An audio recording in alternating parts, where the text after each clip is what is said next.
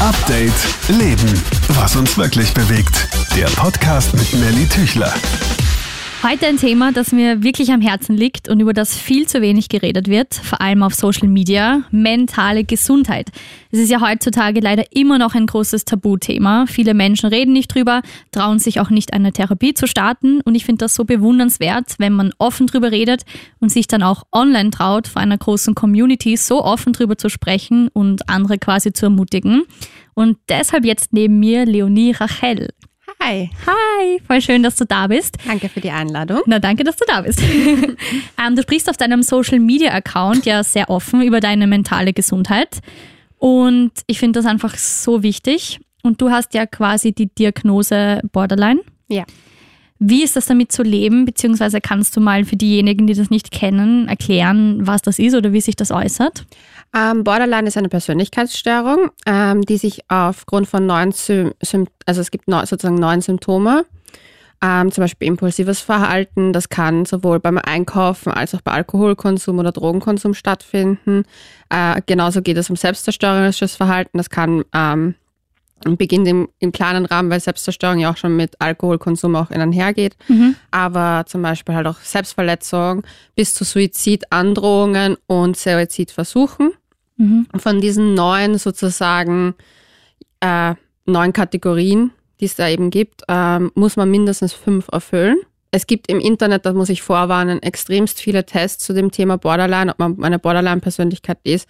Ich würde jeden bitten, der das Gefühl hat, dass er eben vielleicht unter ein paar dieser Symptome leidet, einen Arzt aufzusuchen und diesen Internet-Tests bitte keinen Glauben zu Genauso schenken. wie Google, wenn ja. man schaut, was man hat und das ist ja. eigentlich eine Erkältung und auf einmal bist du ja. super, super krank. Und ja, Hirntumor und alles. Ja, genau. Es ist eine, ähm, eben eine psychische Erkrankung die sich halt auch, äh, ja, ich sag mal so, wie ist mein Leben? Ich glaube, da ist das immer am einfachsten. Mit Beispielen vielleicht, ja, oder? So, genau, da ist es am einfachsten zu, zu erklären, was Borderline ist, weil ich auch keine Medizinerin bin und nicht diesen Fachjargon jetzt ja, aus den, den, den will ich auch nicht, weil dann würde ich so da sitzen und mir denken, okay, und jetzt bitte in Alltagssprache. ja, also es ist so, ähm, aber ich glaube, der Hauptpunkt, wo man es bei mir persönlich am meisten sieht, ist in meine zwischenmenschlichen Beziehungen. Ich tue mir sehr, sehr schwer, ähm, meinem Partner zum Beispiel ein gleichbleibendes Gefühl entgegenzubringen. Ich idealisiere ihn stark oder ich werte ihn ab. Also es ist dieser typische Borderline-Spruch, ich liebe dich, nein, ich hasse dich, verlass mich nicht. Also so ist es. Es okay. ist immer zwischen Liebe und Hass ein sehr großer, also sehr viel Schwarz-Weiß-Denken auch. Ich habe mit extrem großen Verlustängsten zu kämpfen, weshalb ich auch sehr starke Kontrolle, also so, also ich muss sehr stark immer so alles Zwänge oder ja. Na, Zwänge habe ich keine in dem Sinne, aber ich bin jemand zum Beispiel, ähm, ich komme gar nicht klar, wenn Sachen nicht in meiner Kontrolle liegen. Wenn zum Beispiel mein Freund mir sagt, er geht jetzt aus, und ich meine, ich bin jetzt nicht eifersüchtig, das sage ich gar nicht, sondern einfach, okay, ich weiß nicht, was er macht. Und wenn ich dann mehrere Stunden nichts höre, fange ich an halt mir, ja, er liebt mich ja gar nicht, er wird mich sicher verlassen, er wird jetzt sicher mehr Spaß haben als mit mir. Und das fängt so ein Gedankenstrudel an. Ich meine, das kennen wahrscheinlich eh auch viele, die mhm. jetzt eben auch keine äh, psychische Erkrankung haben, aber das hat sehr viel mit Kontrolle zu tun. Mhm. Und mir fällt es halt äh, schwer in Situationen, ich versuche immer alles unter Kontrolle zu bringen. Ich bin auch, sage zum Beispiel, einfaches Beispiel, ich will in Wahrheit gar nicht fortgehen mein Freund will fortgehen, aber ich will trotzdem fortgehen, mitgehen, mhm. nur damit ich die Situation unter Kontrolle habe. Okay, dass du quasi beobachten kannst und siehst, was er macht und einfach das Gefühl ja. hast, dass. Aber so geht es mir auch in Freundschaften. Also ich bin noch sehr, also generell. Okay. Also das merkt man bei den nähersten Beziehungen, finde ich am meisten. Das heißt, das beeinflusst eigentlich deinen ganzen Alltag. Ja. Wie lange hast du das schon oder wie bist du da drauf gekommen, dass du halt eigentlich, weil du, du siehst ja nicht wirklich einen Vergleich, du denkst dir wahrscheinlich, okay, das ist also nicht normal, weil es wird dir wehtun, aber. Ähm, also ich muss sagen, es hat damit angefangen, dass ich halt ich in der Pubertät, mhm. nehm, also ich sage jetzt mal so, jeder ist in der Pubertät nicht einfach, aber ich war extremer.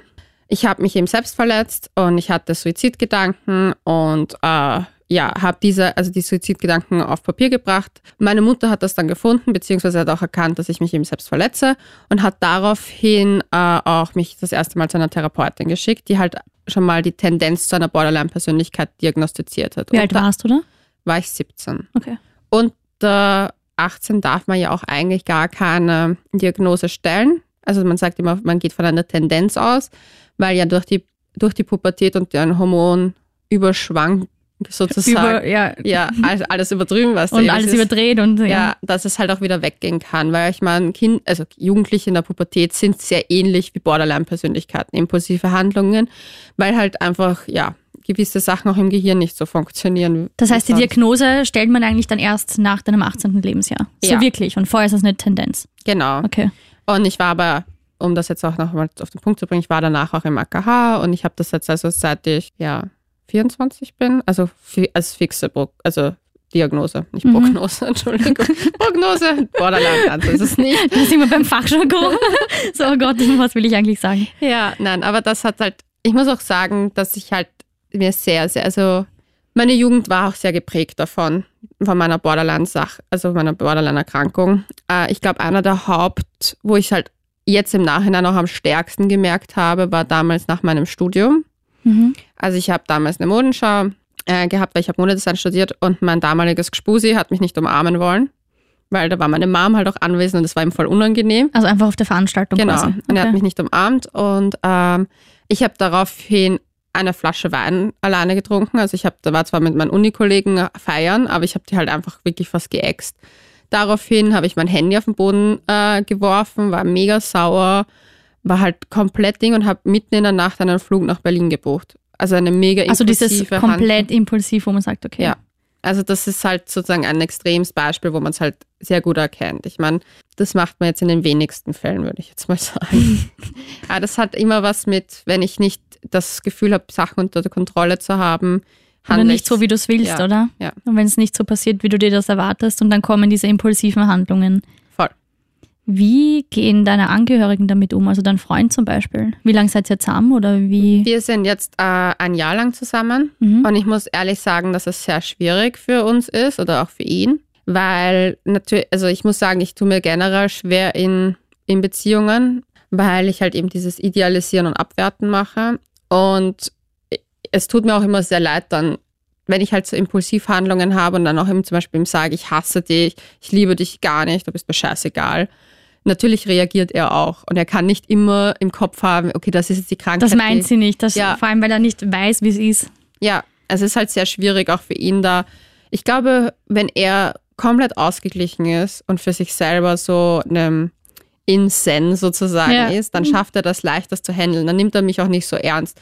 Dann ist er zum Beispiel so, wenn ich zum Beispiel dann irgendwie sauer bin, weil ich, weil irgendwas war oder ich bin halt irgendwie in meiner, in meinem Strudel drinnen, kann er mich viel leichter und viel schneller rausholen. Aber natürlich, er ist auch nur ein Mensch. Und wenn er einen schlechten Tag Ja. hat oder Stress mit der Arbeit und so weiter oder mit der Uni, was weiß ich. und dann trifft das aufeinander, boom. Ja, und deswegen, wir führen eine, sagen wir mal, nicht so einfache Beziehung, aber wir reden halt sehr viel darüber. Beziehungsweise hat er extremst viel Verständnis dafür. Aber ich muss sagen, dass es halt, ich glaube, für ihn manchmal richtig schwierig ist, weil er halt auch viel im Internet liest.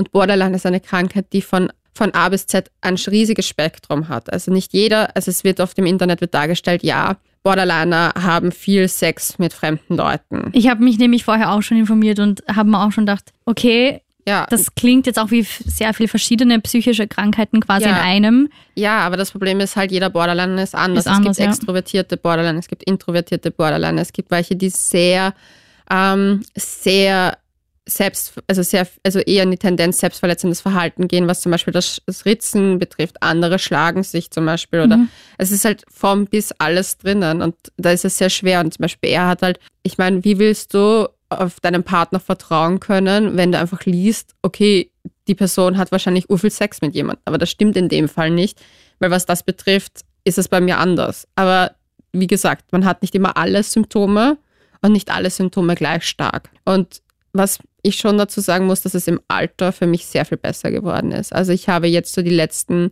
zwei Jahre eigentlich einen für mich riesigen, merkbaren Fortschritt gemacht. Voll schön. Ja.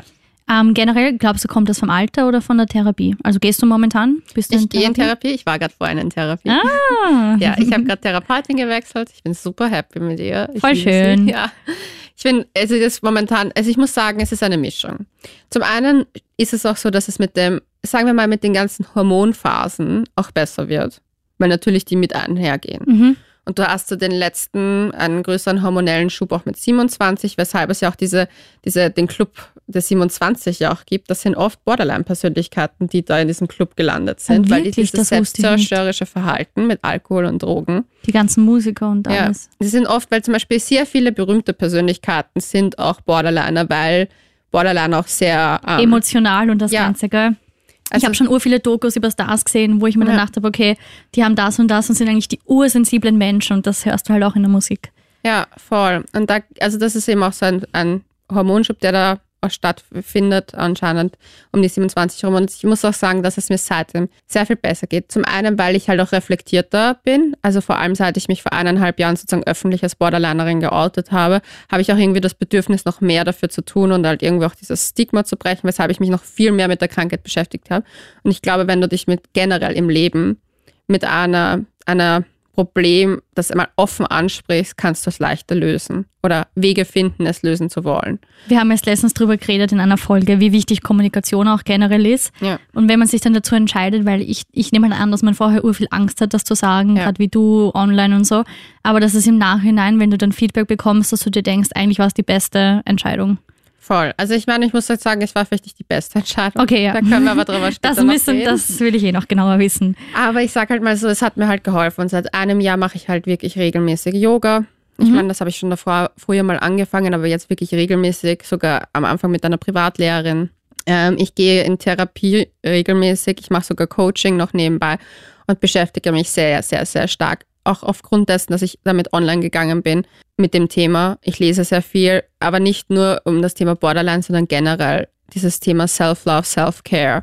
Weil ich sage halt mal, man muss keine Persönlichkeitsstörung haben, um sich dieser Thematik mentaler Gesundheit widmen zu wollen. Du musst dir mal meine Buchregale zu Hause anschauen. Ja. Also ich, ich liebe dieses Thema. Ich Ja. finde das so spannend. Voll. Und man lernt halt auch, also ich finde halt, seit ich das mache, also seit ich das, mich so stark damit beschäftige und halt auch eben verschiedensten Therapieansätze schon kennengelernt habe, habe ich auch das Gefühl, dass ich halt dadurch anderen Leuten auch helfen kann bei, nennen wir es mal, kleineren Problemen. Mhm. Und das ist etwas, was mir sehr gut tut und was mir sehr geholfen hat, irgendwie auch meinen Punkt in der Welt, also mein, ja, meinen, wie nennt man das ja, mein Punkt ist ein Mein Platz in der Welt? ja, Platz in der Welt. Ich habe sorry. jetzt, ich habe jetzt dauernd überlegt, Standpunkt. Also wir haben es halt mit den Ja. Worten, uns auszudrücken, meinen Platz in der Welt Ja. zu finden. So, willst Ja. du das sagen? Genau. Gut. Aber das ist halt etwas, was ich glaube, was, weil das ist einfach schon ein weiterer Punkt von den Symptomen, äh, dass man keine klare und wahre Identität hat als Borderliner. Und da deswegen auch sehr viele Projekte immer anfängt, oft was nicht zu Ende führt, deswegen aber auch oft von der Außenwelt dieses Stigma bekommt, so ja, du, du kriegst ja nichts hin oder so. Mhm. Oder unzuverlässlich wahrscheinlich auch, oder? Wenn Voll, obwohl ich der zuverlässigste Mensch bin, glaube ich. Oh, okay. Ja, aber ja, es bist ist sogar pünkt- zehn Minuten zu früh heute hier gewesen. Ja, also. bin ich. ich bin leider immer überpünktlich, aber das ist halt auch etwas, so was, ich muss Dinge unter Kontrolle haben. Ah, mhm. Also ich muss, bin immer jemand, ich weiß genau, wie ich fahren muss. Es ist ganz stark bei mir. Boah, da bin ich so das Gegenteil. Ich Ja. bin immer verloren und komme meistens zu spät. Deshalb bin ich das immer so bewundernswert, wenn ich, wie du mir geschrieben hast, ich denke, oh mein Gott, zehn Minuten vorher und sie ist schon da, Wahnsinn. weil ich halt genau das Gegenteil bin. Aber voll interessant, weil ich finde es so schade, weil wenn ich mit ähm, auch in meinem Umfeld, also ich kenne auch Leute, die verschiedene ähm, Symptome und Diagnosen haben und deshalb beschäftige ich mich auch privat viel, weil es mich auch urinteressiert, generell Ja. Psychologie und so, das hat mich immer schon urfasziniert. Und ich finde, wenn man sich auch viel einliest oder mit Leuten dann redet, Mhm. ich habe jetzt im Bekanntenkreis zum Beispiel wen, der mit ähm, Burnout diagnostiziert worden ist und ich höre dann einfach urgern zu und versuche mich immer hineinzuversetzen und ich finde, je mehr man drüber liest oder kennenlernt oder mit Leuten redet, kann man sich dann, finde ich, auch generell in Menschen viel besser hineinversetzen und ist auch nicht mehr böse, wenn man versucht, den anderen viel mehr zu verstehen. Absolut, ja. Und ich finde es dann urschade, weil ich ur viele Leute kenne, wo ich weiß, ah, da wäre eine Therapie wahrscheinlich gut, weil ihnen schlimme Sachen im Leben passiert sind und so, aber es ist trotzdem, Ja. was ich halt bemerke, so oft noch dieses Tabuthema, so Therapie, ach, bitte brauche ich nicht und habe ich gesagt, hey, du hattest den urschlimmen Unfall, bitte probier's, das ist nichts Schlimmes, Ja. aber man kann Menschen eh nicht dazu zwingen, aber stimmt es, dass schon noch auch in unserer Generation, obwohl Leute oft auch offen drüber reden, dass noch ein Tabuthema ist? also ich muss sagen, da gibt es zwei Sachen, die ich gerne da besprechen möchte, also sagen möchte. Ähm, zum einen ist es so, dass Menschen viel zu oft Worte, Worte der, ja, sozusagen der Krankheiten verwenden, wie zum Beispiel, boah, ich bin heute voll depressiv. Ohne dass sie es wirklich Ja. sind, sondern einfach, wenn man einen schlechten Tag hat wahrscheinlich. Genau, Mhm. was halt zum einen auch führt, dass wirkliche Depression nicht ernst genommen wird. Also ich finde, man muss schon ein bisschen vorsichtig sein, wie man sagt, auch wenn jemand sehr viel arbeitet und sagt so, ich stehe kurz vorm Burnout etc. Ich bin Das stimmt, das sind so bisschen- Redewendungen. ich bin ein bisschen vorsichtig bei solchen Sachen, weil wenn dann jemand mal wirklich depressiv ist und dann sagt so, hey du, mir geht's wirklich scheiße, ich glaube, ich werde depressiv, wird das nicht so ernst genommen. Und das andere eben, es wird nicht ernst genommen. Ganz oft ist es so, dass Leute, die depressiv sind, denen gesagt haben, du brauchst einfach einen, An du brauchst einen Antrieb, warum bist du so? Die können stell dich nicht so an und- ja. Stell dich nicht so an, Zum das ist Beispiel- das Hauptding. Ähm, ich habe da mal mit einer Freundin drüber geredet, die jetzt in den USA lebt, Mhm. ähm, über das Wort Anxiety. Und sie hat auch gesagt, dass sie das halt bemerkt, dass das dort drüben so leichtsinnig verwendet wird und Ja. jeder zweite sagt, oh, I'm suffering from anxiety, also übersetzt, also halt, wie übersetzt man Anxiety? Halt so wirklich starke Angst. Ja. Und dass das dort zum Beispiel auch so leichtsinnig ähm, verwendet wird und ihre Gastschwester hat das zum Beispiel wirklich und ist auch diagnostiziert und dass das für die einfach so schlimm ist, wenn Leute sagen, oh, I'm, I'm so anxious und bla bla bla und sie denkt sich so, nein, ihr wisst nicht, wie das wirklich ist. Ja, es ist halt sehr schwierig, weil die Leute mit solchen Worten sehr, sch- ich finde ein gutes Beispiel, man sagt so oft einfach so, boah, das ist urbehindert Mhm, stimmt, ja, und das sollte man definitiv nicht Ja. tun. sehe ich genauso. Und das Gleiche gibt es leider auch bei den ganzen sozusagen psychischen Erkrankungen, also sei es diese Angststörungen oder dass man sagt so, boah, da hatte ich voll die Panikattacke. Also wenn du eine richtige Panikattacke Dann hast, dann weißt du's. ja, Okay. das ist ein Unterschied. Mhm. Und das finde ich halt oft ähm, sehr schwierig, weil es halt dann auch nicht ernst genommen wird, wenn mal jemand was sagt und sagt so, ich glaube, ich bin wirklich depressiv oder so. Das wird oft, ich meine, solche Menschen tun sich ja schon generell mal schwer. Also man tut sich einfach schwer damit, Das wahrscheinlich zu äußern, gehen. ja. Oder ich glaube, ich habe Panikattacken oder so. Oder ich glaube, ich, ich, glaube, ich leide unter Burnout etc. Ich glaube, dass dieser Schritt ist, dazu, sozusagen zuge zuzugeben vor anderen oder halt um Hilfe zu fragen, sehr schwer ist. Und es erschwert einen dann noch, wenn diese Worte einfach herumgestreut werden wie Konfettis. Mhm. Schöne bildliche Darstellung, ja. Ja. Also glaubst du, dass es deshalb auch ein Tabuthema quasi ist? Weil wir ja beim Thema Therapie waren. Ah ja, ähm, also, warte mal, lass mich kurz nachdenken. Wo waren, was wollten wir sagen? Was soll ich sagen? Faden verloren. Nein, aber wegen der Therapie. Ich glaube, dass die Leute eine sehr, also ein sehr klares Bild haben, was Therapie bedeutet. Oder was halt zum Beispiel, irgendwie haben wir alle gleich das Gefühl, ich habe auch einen Beitrag dazu, ge- zu, dazu geschrieben, Wo kann man den finden? Gleich für die Hörer. äh, unter Leonie Rachel zusammengeschrieben.com. Sehr gut. Und zwar ist es, geht es darum, dass die Leute das Bild haben, man geht sofort mit der Zwangsjacke herum. Also ich weiß nicht wieso, aber wir haben immer das, gleich das Bild so von Hannibal Lecter, der in den Raum geführt wird in der Zwangsjacke mit Mundschutz, wenn wir an Therapie denken. Ja, Oder halt wir denken an ein, an ein total veraltetes Bild von Freud, dass man da auf einer Couch rumliegt und der sitzt hinter einem und man redet mit dem.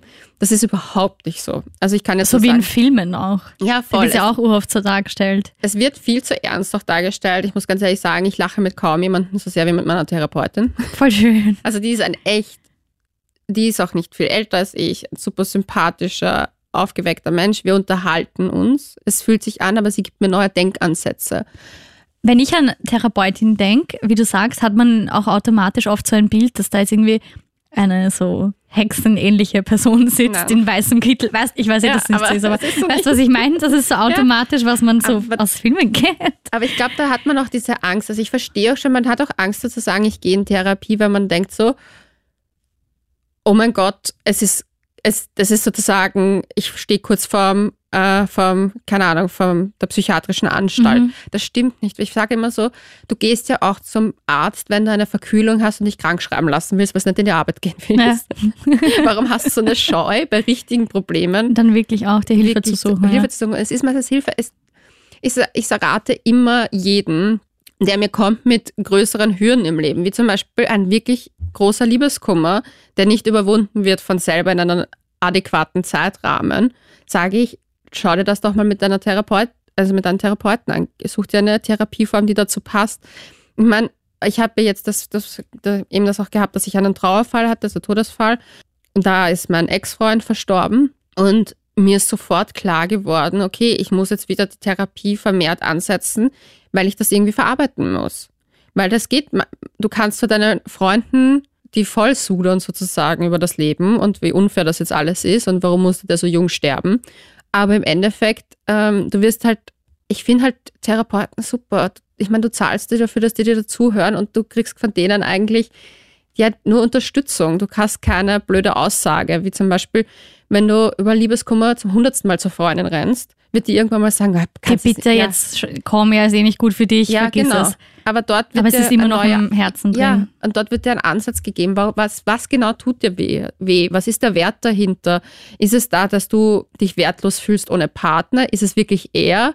Was sind die Punkte, die dahinter stehen? Und wieso hängst du so sehr daran, obwohl es zum Beispiel Schlag mich tot seit einem Jahr her ist? Quasi dieses ganze Hinterfragen auch. Ja, und das gibt dir einen neuen Ansatz. Und ich sage halt mal so, das ist so schwer in Österreich, einen Therapieplatz zu bekommen, den man, also ich meine, ich muss ehrlich sagen, ich zahle mir das halt auch alles selber Mhm. äh, weil es einfach nicht die Möglichkeit gibt für äh, von unserer ja gesunden also es ist nicht so wie ein Hausarztbesuch, der einfach per Krankenkasse zu holen ist, weil die Krankenkasse zahlt zwar einiges, ein bisschen was zurück, aber die Plätze, wo sie sind, die sind schon für alle voll. Also es ist Okay. ein richtig starker Mangel da. Ich meine, ich habe Gott sei Dank das Glück, dass ich mir das leisten kann, aber das haben viele halt nicht. Und gehen wahrscheinlich auch deshalb nicht. Ja, Ich habe das ähm, bemerkt, ich war ähm, in Kanada auf einem Auslandssemester und das war eines der ersten Dinge, wo ich mir gedacht habe, also in zwei Aspekten, wo ich mir gedacht habe, Wahnsinn, wie offen die hier mit allem umgehen.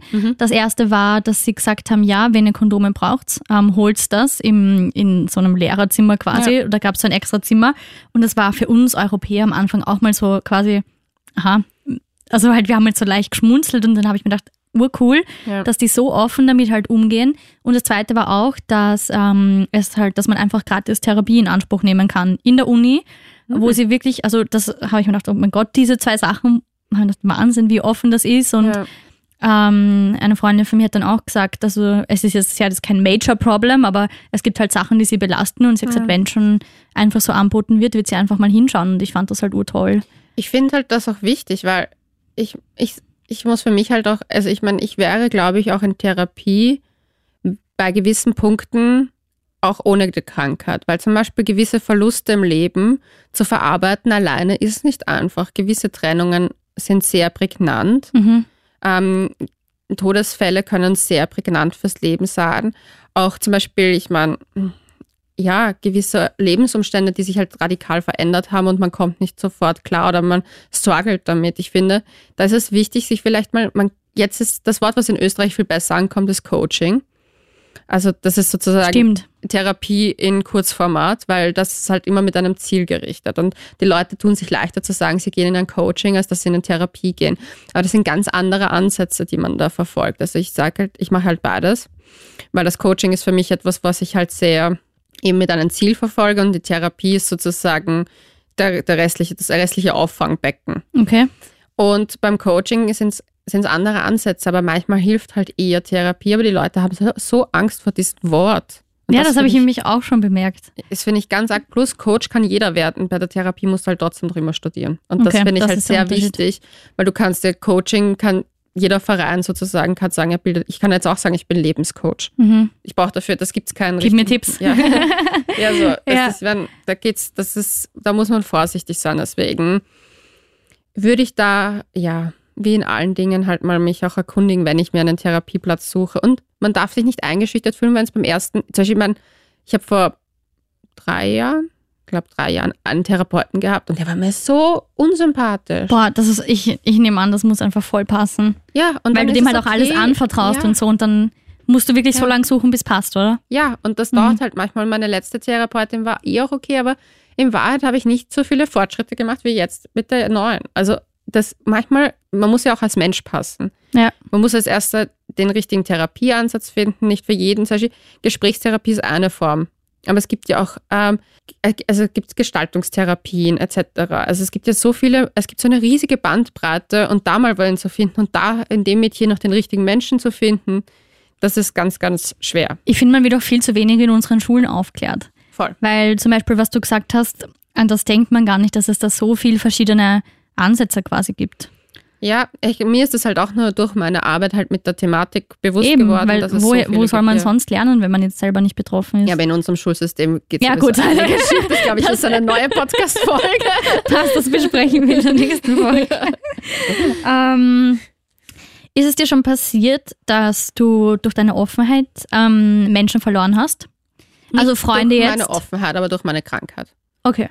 Also ich, also ich muss ehrlich sagen, dass der Zuspruch sehr stark war von meiner Community und von meinem Umfeld, wie ich damit öffentlich gegangen Das wie wollt- sagt man öffentlich gegangen bin? An die Ja. Öffentlichkeit gegangen. bin. Ja, also heute haben wir es wirklich. Aber ich weiß genau, was du sagst und ich hoffe, alle Menschen da draußen auch. Das wollte ich nämlich fragen, ähm, weil es ja nochmal was anderes ist, wenn du dich jetzt deiner Familie oder deinen besten Freunden anvertraust, deinem Partner, der jeden Tag mit einem halt umgehen muss. Oder wenn man es halt im Internet dann vor der Community sagt. Ja, also es ist so, meine Community ging sehr gut damit um. Ähm, meine nahen, nahestehenden Menschen wussten es ja schon. Mhm. Also ich meine, die kennen mich auch schon länger oder halt Haben das ja, bekommen es ja auch wahrscheinlich Ja. immer mit, ja. Beziehungsweise erzähle ich das auch eigentlich, habe ich mir das mein Umfeld auch immer relativ leicht, leicht weitererzählt. Also mir war das nie so, dass ich daraus ein mega Geheimnis mache, obwohl es halt auch Leute gibt, die dieses, das viel mehr für sich behalten. Aber ich habe das in den, ab Mitte 20 eigentlich sehr offen getragen. Ja, das Problem war halt eher bei mir, dass die Kunden, also ich bin ja selbstständige Bloggerin und Influencerin sozusagen, ähm, ja, die Kunden hatten eher ein Problem damit, dass sie jetzt auf einmal mit jemandem zu tun hatten, Ah, ja. der eine psychische Krankheit hat, weil psychische Krankheiten sind nicht der Verkaufshit. Und die Leute denken halt so, ja, ich meine, ich verstehe schon, dass sie halt Sorge haben um ein Negativ-Image. Aber ich meine, es ist ja nicht so, als ob ich die Produkte in, in meine, in, ich muss ja auch sagen, ich zeige auch nicht alles. Also man darf Eh sich klar, das, man muss sich immer ein bisschen vorstellen, wie so ein Eisberg. Du zeigst im Internet die, die Spitze, aber 90 Prozent deines Eisbergs liegen auch unter Wasser. Und genauso geht es mir mit Schon wieder so ein bildlicher Vergleich. Voll schön, wie das Konfetti. Gefällt mir. Das gleiche ist mit meiner Krankheit. Ich teile natürlich gerne meine Ups und Downs auf, auf meinen Plattformen, aber ich, wenn mir wirklich gerade akut eine sehr persönliche Sache in meinem Leben ist und mit der ich sehr stark zu kämpfen habe, die ich noch nicht selber mal für mich reflektiert habe, werde ich die nicht rausplatzen. Schon gar nicht mit einem Produkt, das ich bewerben möchte. Also ich meine, das, fand ich immer ja, so. so hä? Aber Warum ja. sollte ich das tun? So. Aber viele Firmen haben da halt ein bisschen Scheu. Es gab aber trotzdem auch einige Firmen, ähm, die ich ja jetzt nicht nennen kann, Ja, sonst sind es Werbung. aber es gab auf jeden Fall einige Firmen und einige PR-Firmen auch, die so hinter mir gestanden sind, trotzdem mich gebucht haben. Aber ich muss sagen, es war eine große Einnahmenbuße da nach meiner Veröffentlichung. Und Wirklich, auch also das hast du seitdem, echt also, so stark gemerkt. Ah ja, seitdem, es ist immer ein Thema. Also ich habe es auch jetzt mit einem Kunden, mit dem ich unterwegs war, die, letzten, die letzte Woche, der hat das halt auch, also die, bespre die müssen das besprechen und müssen halt sagen, okay, können wir als Firma mit, Das Vertreten Ja. quasi. Mhm. weil man muss halt dazu sagen, ich habe auch viele Kunden im Alkoholbereich und da ist es halt natürlich schwierig und da habe ich auch vollstes Verständnis, nur finde ich es halt nicht cool, wenn man eine laufende Kooperation hat oder eine Zusage hat und im Nachhinein zu sagen, ja doch, es passt uns jetzt doch nicht, weil schaut euch halt den Account vorher genauer an. Also, ja. Und beschäftigt dich mit mir, mit mir als Person. denn, ja, Das heißt quasi, deine Commu- also das Problem, weil ich habe mir gedacht, vielleicht sind auch irgendwie so Nachrichten kommen von Leuten, die es einfach nicht verstehen, weil ja im Internet sehr schnell gebasht und gehatet wird. Das heißt, das war gar nicht wirklich von deiner Community, sondern Es gab schon. Also ich muss sagen, es gab ein, zwei Kommentare. Ähm, es gab einen, den fand ich super. Der hat mir eine E-Mail geschrieben, der hat gemeint, ich heiße gar nicht Leonie, sondern wahrscheinlich heiße ich Lisa und ich will mir nur mit meinem Namen schon fancy machen und die Krankheit ist jetzt für mich auch nur so ein Add-on und ich höre, weil ich habe bei einem Blog angegeben, dass Bob Dylan mein Lieblingskünstler ist. ja. Und dass du das wahrscheinlich gar nicht hörst und so. Ja, genau. toll. also da, wo ich mir gedacht habe, so, okay, wie kommst du jetzt darauf und warum ist es jetzt schlechter, Lisa oder Anna zu heißen? Also das fand ich jetzt hä, was ist das für ein fuck? Vergleich? So, was willst du mir sagen? Ich damit so darstellen, dass ich mich halt damit exaltierter darstelle, als ich bin. Und ich habe mir gedacht, so, boah, da bist du ein Volltrottel. Ja. Darf man im Radio ja, du, du darfst hier schimpfen, man darf alles machen. so Podcast? Ich fluche meinen immer. Es ist voll okay. Ähm, lass es raus. Das ist das, ist das Motto hier. nein, aber da habe ich mich geärgert. Und es Wir gab halt über alles. schon auch einen, einen anderen, der hat, also witzigerweise waren es nur Männer, die mich gedisst haben sozusagen. Der hat dann gemeint, so dass ich das halt damit halt Mitleider schwingen will und mir halt Klicks erhoffe dadurch, dass ich jetzt eine psychische Krankheit habe. Und Macht mich so aggressiv, wenn ich sowas höre. ja, ich muss ehrlich sagen, ich bin da gar nicht mehr, vielleicht liegt es auch am Yoga, Sollte ich mal probieren. Für weniger Aggressionen. ich bin da gar nicht mehr so, weil ich mir denke, so, dieser Mensch muss so frustriert und unglücklich sein in seinem Leben, wenn er im Internet jemand anderen, den er nicht kennt, Runtermacht, und so runtermacht und beschuldigt. sich die Zeit nimmt, dies, das zu tun. Ja. Weil auch, zum Beispiel, ich reg mich auch ab und zu auf, wenn ich irgendwas im Fernsehen sehe, denke ich, was für ein Idiot. Aber das denke ich mir und, lebe neben- wieder weiter. Ja, genau. Und ich denke mir das generell bei, bei Netz, äh, bei, bei Hass im Internet, wo ich mir denke, wie fad muss den Leuten sein, Das, oder wie wenig müssen sie sich mit dem eigenen Leben beschäftigen, dass Ja. sie grundlos auf andere losgehen. Oder generell, das habe ich auch im echten Leben nie verstanden, wenn Leute einfach anfangen jetzt über die Haarfarbe von irgendwem zu lästern oder irgendwas, wo ich mir denke, Das sind meistens, man selber hat your man, Ja, Leben und Leben lassen, Ja. so wirklich. Vor Tut der allem- anderen Person doch nicht weh. Na, das ist auch wieder ein anderes Thema. vor allem man kritisiert ja auch oft Sachen an anderen, die man an sich selber gerne Na kritisiert. eben, ja. Also es ist schon so, und ich habe in den zwei Fällen hatte ich einfach nur Mitleid, weil ich mir gedacht habe, echt arm, dass man mir schreiben muss. Aber es kamen schon ein paar, wo ich sage, und dann sind halt natürlich auch Leute abgesprungen, weil ich nicht mehr die Avocado-Toasts und die Acai-Bowls in die Kamera gehalten habe, sondern halt mal gesagt habe, okay, mir geht das scheiße, ich habe Liebeskummer, mir ist das und das und das. Also da, da, da fallen ja natürlich die Leute weg, die die Oberflächlichkeit lieben. Ja. Aber auf der anderen Seite habe ich halt natürlich auch Leute gewonnen dadurch, die halt eben das nicht wollen. Also die wollen halt, die finden meinen Account eben gut, weil ich So ehrlich, ehrlich, und ja. offen bin. Aber hast du da auch irgendwie eine ermutigende Geschichte oder irgendwas Rührendes, dass Leute dir schreiben, oh mein Gott, danke, dass du so ehrlich bist, das hat mir jetzt geholfen oder es gibt ja sicher auch diese Seite, oder? Es gibt auf jeden Fall diese Seite. Mir fällt jetzt nicht ein Okay, konkretes nein, muss nicht Beispiel sein, dachte ein, nur vielleicht. aber was ich schon sagen muss, was mir eine Zeit lang sehr schwer fiel, wie mir Angehörige geschrieben haben. Angehörige oft halt auch von Mädchen, also Mütter, die mir für ihre Töchter geschrieben haben, die halt Borderline haben und gerade wahrscheinlich Teenagerjahre, Jugendzeit, sich selbst verletzen, Oh Gott, ja. Suizidversuche schon hinter sich gebracht haben, sich aber nicht Hilfe holen wollen. Und das zu lesen, tut mir extremst weh, weil ich da ja natürlich auch an meine Mutter denke, wie sie wahrscheinlich gelitten hat Mhm. oder leiden musste, wie sie das halt irgendwie so mitbekommen hat, wie schlecht es mir ging und wie verzweifelt ich war. Und natürlich darauf auch, natürlich auch sie verzweifelt war, weil man, du willst dein Kind ja nicht verlieren und hast ja Angst darum.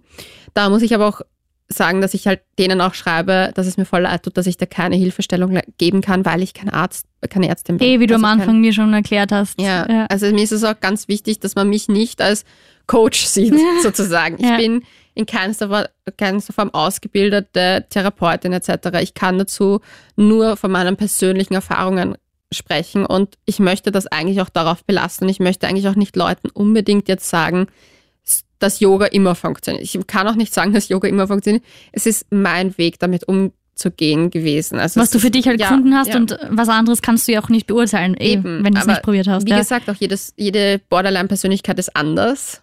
Und deswegen kann ich da auch nur immer von meiner Sache sprechen. Und das, ich meine, ich verstehe schon, dass halt Angehörige da oft, auch auf, mein Freund ist ja auch so, mein Freund hat auch nach Hilfe sozusagen im Internet gesucht. Eh klar, weil dann- an wen sollst du dich halt wenden? ja, und hat einen ganz schrecklichen YouTube-Typen, einen amerikanischen Psychologen gefunden. oh je. Man hat halt echt das zum Teil geglaubt. Und ich glaube, ich habe mir den Typen zwei Minuten angesehen und habe schon gewusst, okay, der hatte wahrscheinlich irgendwas mit einer Frau, die Borderlinerin war und schiebt jetzt all seinen persönlichen Groll der Frau in, mit seinem pseudotherapeutischen Oh no. Bla-Bla-Dings. Aber das, ich meine, wie gesagt, du googelst Verkühlung, kriegst Und dann kommt, Hirntumor ja genau. genau so, genau Ja. so.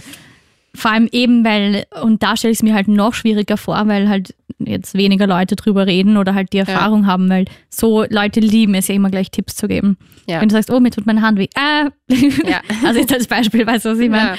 Von daher, Aber ich muss sagen, es gibt halt Gott sei Dank langsam immer mehr das Bewusstsein dafür. Also ich habe jetzt, ähm, es gibt doch eine äh, Instagram-Seite, die heißt Darüber reden wir, okay. ähm, die eben auch Thematiken, also die nur Thematiken äh, in dem Bereich vorstellt, also aber auch Alkoholismus zum Beispiel, aber auch eben diese ganzen Ängste und nicht nur komplette Krankheiten, sondern auch Burnout etc. und wo man sich wenden kann, Suchterkrankungen werden da thematisiert. Und die ich- unschöneren, die unschöneren wichtigen Ding- Themen Dinge quasi. des Lebens, die aber auch dazu gehören, weil was halt in Österreich halt zum Beispiel ist, hat Alkohol einen sehr prägenden Charakter. Man kennt das Wirtshausbier immer zum gut Essen. Bla. ja. Und das ist halt diese, ja, das sind halt viele Faktoren, die halt in Österreich zum Beispiel dann übersehen werden, dass wenn jemand zu viel trinkt. Quasi, etc. ja, hast halt wieder mal ein bisschen zu viel Gas geben beim Ja. Fortgehen. Das wird halt runtergespielt. Und das Mhm. finde ich halt schön ist und bei diesem Account, der halt diese Themen sehr spielerisch einen nahe bringt, halt eben über Instagram. Es ist jetzt eine Plattform, die doch eher mit Oberflächlichkeiten sich Das beschäftigt. stimmt, ja. Und da finde ich persönlich diesen Account sehr toll und muss auch sagen, dass das, glaube ich, immer mehr Thema wird. Was ich halt schon immer auch sagen muss, dass ich Angst habe davor, dass diese mentale Gesundheit zum Verkaufsschlager werden könnte. Du meinst, dass es Leute wirklich quasi so für Klicks nutzen und so? Ja, also das merke ich halt jetzt langsam. Es ist gerade sehr in Da sind wir wieder bei ähm, falscher Definition und Worte leicht verwenden. Genau. Und es wird dann ganz schnell gesagt, ja, ich habe, ich leide auch an, ja, sagen wir, sagen wir, nennen wir es Essstörung und was weiß ich. Ich meine, Essstörungen sind sehr verbreitet, aber da wird halt oft ein Thema genommen, um dann, ja, ich sage halt gerne das Beispiel, dieses äh, Self-Love-Thema, diese Body Positivity. Das hat einen Mega-Hype erlebt und alle haben auf einmal gesagt, oh ja, und ich musste auch erst lernen, mich selber zu lieben, wo ich mir denke, an Schaß musst du. Du musst ja nicht ständig alles an dir lieben. Du kannst doch Dinge scheiße an dir finden. Ja. Und dann. So wie musst, jeder von uns. Ja, du musst halt auch mal neutral mit Dingen umgehen. Aber das hat immer so einen.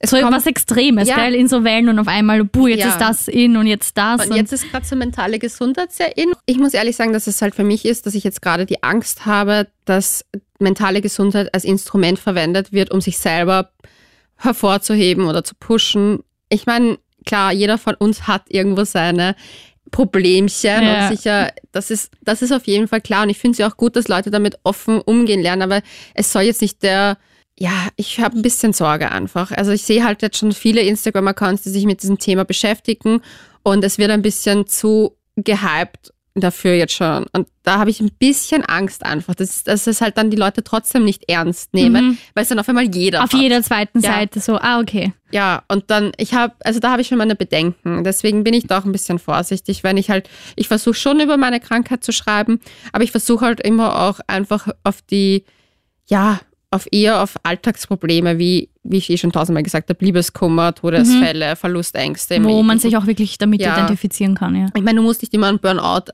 le- äh, äh, leiden, um zu verstehen, dass manchmal einfach die Arbeit dir zu viel werden Ja, kann. und das alles einfach too much Ja. ist und man eine Ja. Auszeit braucht. Eh klar. Ähm, zum Abschluss habe ich jetzt noch eine Frage ähm, für Leute, die halt jetzt wirklich betroffen sind und sich jetzt einfach nicht trauen, damit offen umzugehen oder Mhm. sich denken, okay, irgendwas stimmt mit mir nicht, gerade in unserer Generation halt. Mhm. Ähm, wenn man sich erwartet, dass immer alles perfekt ist oder Leute, die halt jetzt keine guten Freunde haben oder Eltern, die ihnen Mhm. sofort helfen. Ähm, hast du noch Tipps für Leute mit ähnlichen Problemen? Boah, das ist jetzt sehr schwierig, weil wir da in dieser Sache sind, dass ich keine ausgebildete Therapeutin Nein, jetzt nicht von Aber- ärztlicher Sicht, sondern von menschlicher. Ähm, ich muss ehrlich sagen, dass mir es auf jeden Fall geholfen hat, mich zu öffnen. Mhm. Ähm, man kann es im kleinen Rahmen machen und sich selber mal einen Brief schreiben. Mhm. Ähm, ich finde das halt auch immer gut als Reflexion, dass ich verwende halt, ich habe ein Tagebuch, also ich nenne es Therapietagebuch, weil ich halt einfach da vieles auch reinschreibe, was ich halt in der Therapie reflektiert habe und einzelne Beispiele in meinem Leben ja auch dann notiere, um es dann in der Therapie zu erzählen. Aber ich nutze es auch sehr stark für mich selber, um mich zu fragen, okay, was waren meine Beweggründe dahinter? Also dieses einfach sich Sachen aufschreiben, das hilft sehr, sehr, sehr, sehr, sehr. Mhm. Denn wenn du Dinge aufschreibst, die du dir denkst, äh, erreichst du beide Gehirnhälften. Okay. Also es hat schon was, also es, Ah, interessant. ja, das macht es auch einfach. Deswegen, wir Menschen sind ja auch, wenn wir was aufschreiben oder wenn wir was äh, Visuelles vor uns haben, können wir uns besser vorstellen. Es ist nur die Gedanken im Kopf machen. Sind ein bisschen ein Wirrwarr. ja, genau. Und das einfach mal niederzuschreiben oder wo- wo man halt, welche Ängste man zum Beispiel hat, könnte man zum Beispiel die einfach niederschreiben mal, bevor man sich da jetzt unbedingt jeden anvertrauen muss. Aber ich würde dann schon sagen, dass man sich vielleicht jemanden auch sucht im näheren Umfeld, der einen vielleicht auch eine Hilfestellung bieten kann. Also sei es der Partner, sei es die beste Freundin, sei es die Eltern, obwohl ich da sagen muss, die Eltern sind halt auch oft schwierig, wenn es dann um so Themen geht wie, äh, wenn man Suizidgedanken hat, weil Puh, natürlich da ähm, viel, viel ja, Angst ums Kind auch mit reinspielt, wo vielleicht man bei einer Freundin besser aufgehoben ist oder beim Partner. Ähm, wenn es da auch, sagen wir, man hat halt einfach Angst, ein näheres Umfeld damit reinzuholen, kann man auch den Hausarzt besuchen. Wenn man ein gutes Vertrauensverhältnis zu seinem Hausarzt hat, Mhm. kann man ja ähm, über den sich auch Hilfe suchen, weil die, Die haben die Schweigepflicht. genau. Mhm. Ähm, es gibt aber auch, äh, es gibt auch Telefonnummern. Also man kann das einfach googeln. Es gibt äh, so psychologische Dienste, ich weiß gar nicht, wie die heißen, Notfallnummern, wo man sich erstens, man kann persönlich hingehen oder halt auch anrufen, das Problem schildern und dann, ja, So Hilfe bekommen quasi. wird einem geholfen. Es ist im Prinzip Rad auf Draht für Erwachsene. Mhm. Ähm, das gibt's auch. Äh, ja, also es ist, für, ich finde es halt sehr schwierig, wenn man sagt, man möchte damit nicht nach außen gehen, weil man halt das für Man sich, braucht wahrscheinlich einfach Hilfe um das. in den man, meisten Fällen. wenn man schon das Gefühl hat, man möchte nicht nach außen gehen, weil man so Angst vor der Resonanz hat sozusagen, dann ist Dann es stimmt schon schon ein Problem ja. da. Weil Okay. wenn es eine Kleinigkeit ist, kann man Dann sich ist das es selber wurscht, lösen. ja. Also ich rufe jetzt auch nicht an, wenn, ich etwas im Kühlschrank nicht finde oder so. Das so Kann ich sind das die, noch essen? Ja, das sind die kleinen Dinge, die man, die man vielleicht durch Google noch lösen Ja. kann. Aber wenn es halt wirklich so Sachen sind, wo man schon Angst hat, dass, dass Zu das sagen blöd klingt bei Freunden oder dass man verurteilt wird, dann hat man Puh. eigentlich schon Die seine Antwort. Antwort. Ja. Urschön. Danke, dass du so offen drüber redest. Sehr gerne. Und tausend Dank, dass du extra herkommen bist, um auch im Podcast Update Leben drüber zu reden. Danke vielmals für die Einladung. Es Gerne. war mir ein Vergnügen. Jederzeit wieder. ähm, ich hoffe, das konnte vielen beim Zuhören helfen. Und abonniere auch gern den Podcast. Gibt's immer auf Kronehit.at, Spotify, iTunes und allen anderen Plattformen für mehr Themen, die unsere Generation bewegt. Tschüss! Ciao.